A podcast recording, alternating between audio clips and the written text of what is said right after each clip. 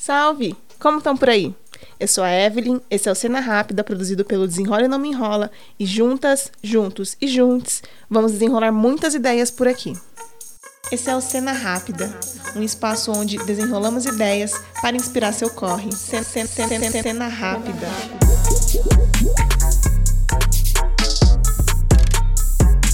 Cena, Rápida.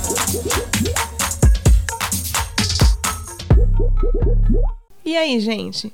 Eu sou a Evelyn do Desenrola e aqui nesse espaço vamos receber muita gente das quebradas para bater um papo, trocar uma ideia sobre temas importantes que envolvem os territórios. Ó, o Cena Rápida será nosso ponto de encontro semanal e é uma produção do Desenrola e Não Me Enrola, veículo de jornalismo periférico que trabalha com formação e produção de conteúdos sobre e para as periferias. Ah, é importante te contar que os temas de todos os episódios são sempre criados a partir de algum conteúdo do nosso portal de notícias, o desenrolenãomenrola.com.br. Então você sempre pode chegar lá no nosso portal e saber mais sobre o tema do episódio, além de aproveitar para dar uma olhada em outras entrevistas e reportagens sobre assuntos importantes que falamos por lá. Bom, então vamos ao episódio. Inspirados em uma entrevista que já está disponível no nosso portal, vamos falar sobre a reapropriação da camiseta e das cores do Brasil através das marcas de quebrada. Bora lá desenrolar esse papo? Você provavelmente conhece marcas como Adidas, Nike, Polo, Puma, Lacoste, entre tantas outras. Tem uma coisa em comum entre quase todas essas e outras marcas famosas Muitas têm como consumidores pessoas da quebrada, mas não necessariamente suas produções têm alguma ligação com esse público para além da compra de uma peça. E é aí que vamos trocar uma ideia sobre as marcas de quebrada. Marcas criadas e geridas por pessoas periféricas, negras, LGBTs, que têm legitimidade para criar a partir da estética e identidade periférica. Marcas como Corre Store, Afroperifa, Andrart, Minilab, entre outras também da quebrada, carregam em suas peças a história e autenticidade produzidas e pensadas para reverter uma lógica de apropriação branca e elitista. E assim exaltar a identidade periférica através de um lugar de pertencimento. E é em clima de Copa do Mundo e com os reflexos principalmente simbólicos que as cores da bandeira do Brasil passaram a ser associadas que conversamos com o Gleison, que é o criador da marca de quebrada Andrart, e com o Wes Xavier, pesquisador de estética e moda periférica. Juntos, nós trocamos um papo sobre como essas marcas estão recriando e ressignificando as cores e a camiseta do Brasil a partir desse lugar legítimo de pertencimento. Meu nome é Gleison Andrade, é, eu tenho 25 anos. Atualmente sou impressor serigráfico, designer gráfico e sou empreendedor de quebrada, totalmente independente. Atualmente eu atuo na Casa Preta Perus. É um espaço colaborativo onde tem duas marcas, tem um estúdio de fotografia, tem um espaço bar e tem uma loja que é colaborativa dessas marcas. É, sou CEO da Andrart, que é uma marca streetwear daqui da Quebrada de Perus. E também tem uma estamparia chamada Storm Estamparia, que é onde eu produzo para outros coletivos, empresas, artistas e mais.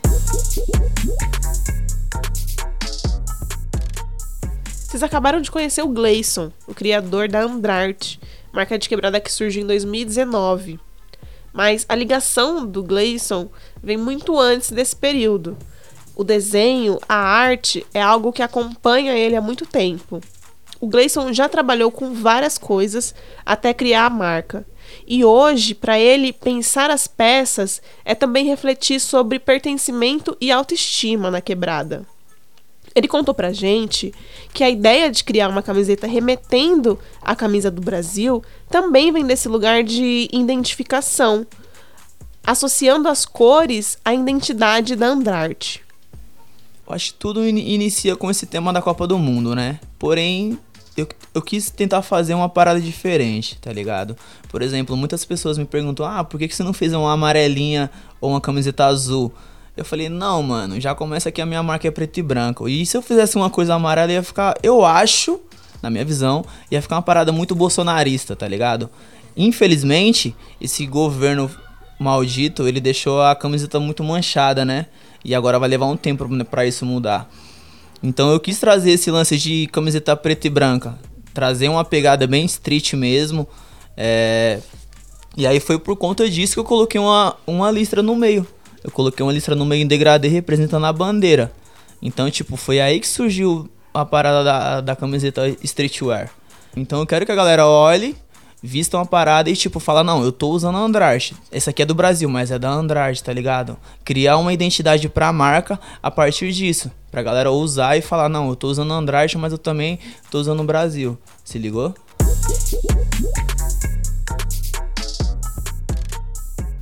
O Gleison lançou a camiseta Brasil Street em outubro e muita gente da quebrada se interessou, principalmente do entorno da loja, em Perus.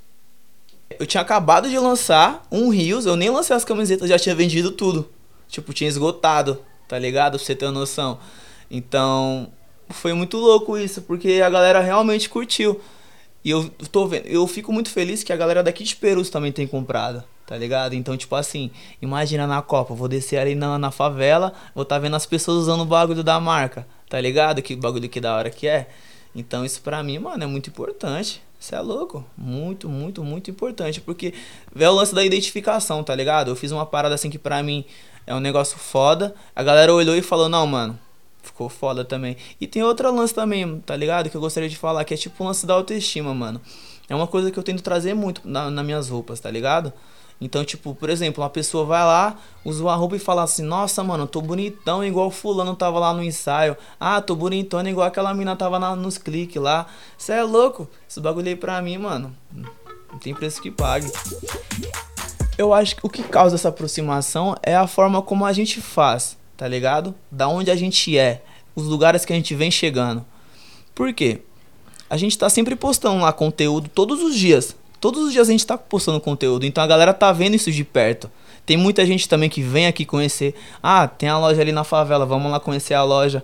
Ah, Gleice, como é que você faz? Ah, vem aqui na estamparia conhecer. Tem muita gente que vem aqui, troca ideia comigo, vê eu de pertinho fazendo a parada acontecer. Vê que é uma coisa real. Não é só uma parada de internet que muitas, muitas pessoas postam o negócio pronto, mas não vê como que é feito a parada, tá ligado?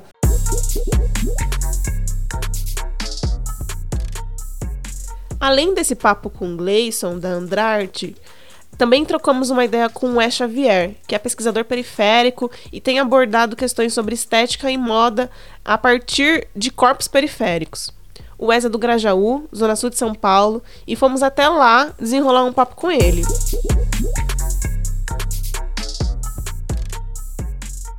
Quando eu penso em moda, eu penso que a moda é uma ferramenta que toda pessoa que está dentro da periferia utiliza há muitos anos, inclusive pensando em como que o Brasil colonial influencia isso também, né? Porque antes a ausência, inclusive, de algumas peças de roupa marcavam a ausência de liberdade, né? É, não ter um calçado na época desse Brasil colonial representava para aqueles corpos a ausência de liberdade que aquele corpo que aquele corpo era um corpo sérvio diante daquela, daquele modelo de sociedade. Então você pensa em um indivíduo que acabou de sair desse processo de, escra de escravatura, de estava sendo escravizado, ele ganhou a sua liberdade, a sua carta ali de alforria. Qual é o primeiro item, depois da alimentação, porque ele tem necessidades básicas, que ele precisa comprar para ser visto enquanto cidadão? Ele precisa comprar coisas, comprar um calçado, é, para ser visto em sociedade. Então a moda dentro da periferia ela fala um pouco sobre esse local de uma necessidade de trânsito, de corpos periféricos que precisam transitar. E se a gente for falar agora do recorte Brasil, né, levando em consideração a Copa, tem uma coisa que para mim é muito, muito forte assim. A camiseta do Brasil, antes dela ser apropriada pelo governo atual, ela nessa lógica né, do governo atual levar ela para um símbolo nacionalista, de levar para um símbolo que não representa em nenhum aspecto o que a periferia entende como comunidade, valores morais e éticos, é, ela já era uma coisa muito presente na periferia. A palavra ressignificar, ela, ela não surge de corpos periféricos, porque a gente já está contando uma história que é distante de uma história que está associada a uma produção de conteúdo que não nasce na periferia.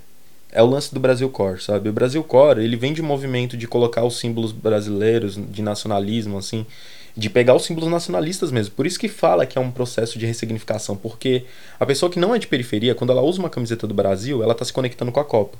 E quando ela vê que em larga escala no mainstream isso representa uma conexão com o governo atual que não tem é, características interessantes, ela fala que aquilo é um processo de ressignificação, enquanto para a periferia é uma conexão com o futebol e com sonhos, e não com o governo, e não com necessariamente com o movimento político.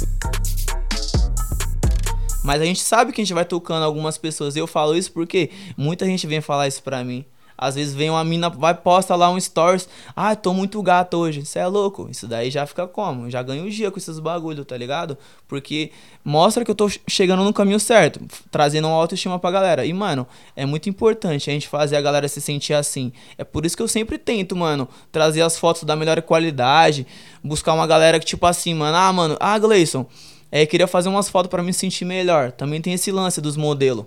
Quantos modelos já não veio falar assim para mim, porra, mano? Fiquei mó chave nas fotos, fiquei mó bonito. Ah, tô me sentindo super bem. Você é louco, você tem ideia de como que é um bagulho desse? Eu fico feliz demais, demais. Então, é, quando, quando isso acontece, vem aquele lance, né? Eu compartilhei um pouco. Já, eu, eu tentei levar a autoestima pros modelos e os modelos vão levando para outras pessoas. Eu nunca imaginei isso. Eu lá, molequinho, fazendo as minhas artes lá no papel, crescer, lançar uma marca de roupa pegar todas as minhas artes, colocar nas minhas roupas, vender e ainda conseguir gerar emprego para outras pessoas. Tá ligado? Isso é um bagulho, eu acho que não sei se é revolucionário que posso falar, tá ligado? Mas é um bagulho muito da hora, mano, que eu quero que cresça para mim poder ajudar mais pessoas e, e, e, cada vez mais, né, mano, mostrar minha arte, tá ligado? Me expressar dessa forma, eu acho que, mano, é muito importante a gente fazer o que a gente gosta na nossa quebrada e, pô, mano, conseguir tra tá trazendo as pessoas pra cá, mais pertinho da gente, mano, é algo assim de, porra, mano, muito foda. Todo movimento periférico, ele se relaciona muito com identidade, assim, seja cultural, é, seja político, seja educacional, ele fala sobre uma identidade, sobre um movimento que olha para algo ali que não precisa, não pode ser perdido e precisa ser passado adiante, assim. E essa questão de, do mainstream, o mainstream ele descaracteriza muito a, as narrativas que a gente cria. Por uma questão de, de ausência de entendimento sobre nossos corpos, sobre como a gente vive mesmo, assim. É o lance da rua, essa galera não sabe qual é a rua pra gente. E por mais que eles vierem na periferia, eles não sabem quais são as construções é, que levam com que a gente transite seguro, de maneira segura nesses espaços, né?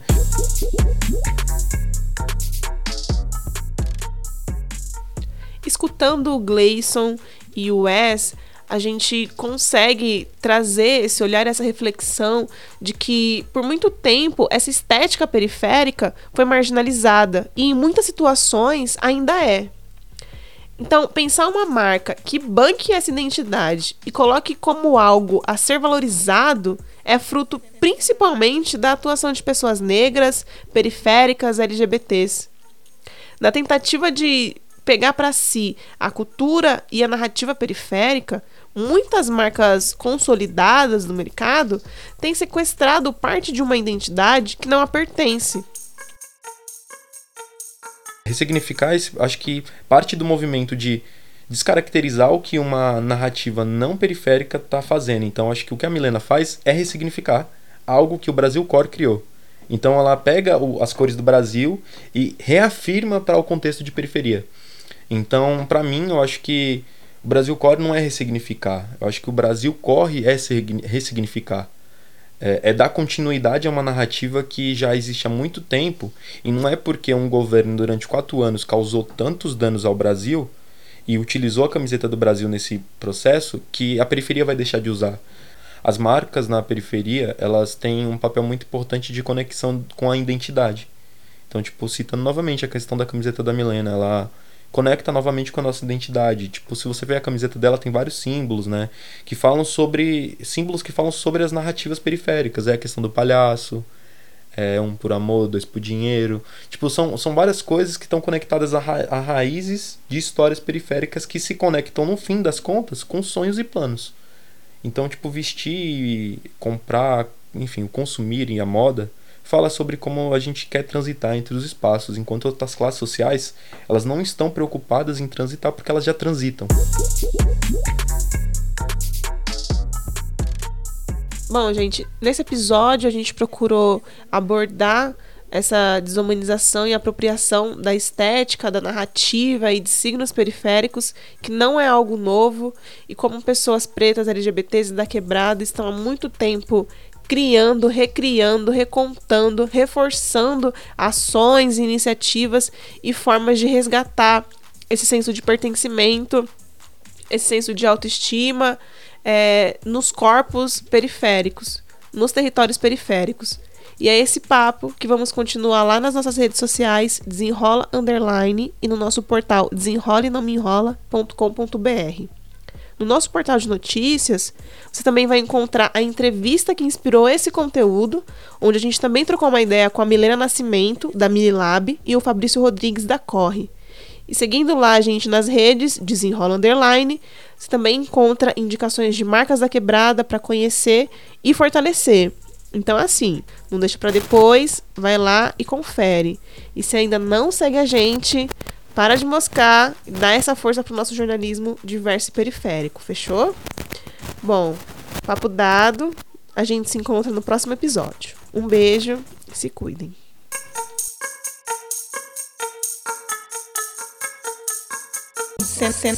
Cena rápida.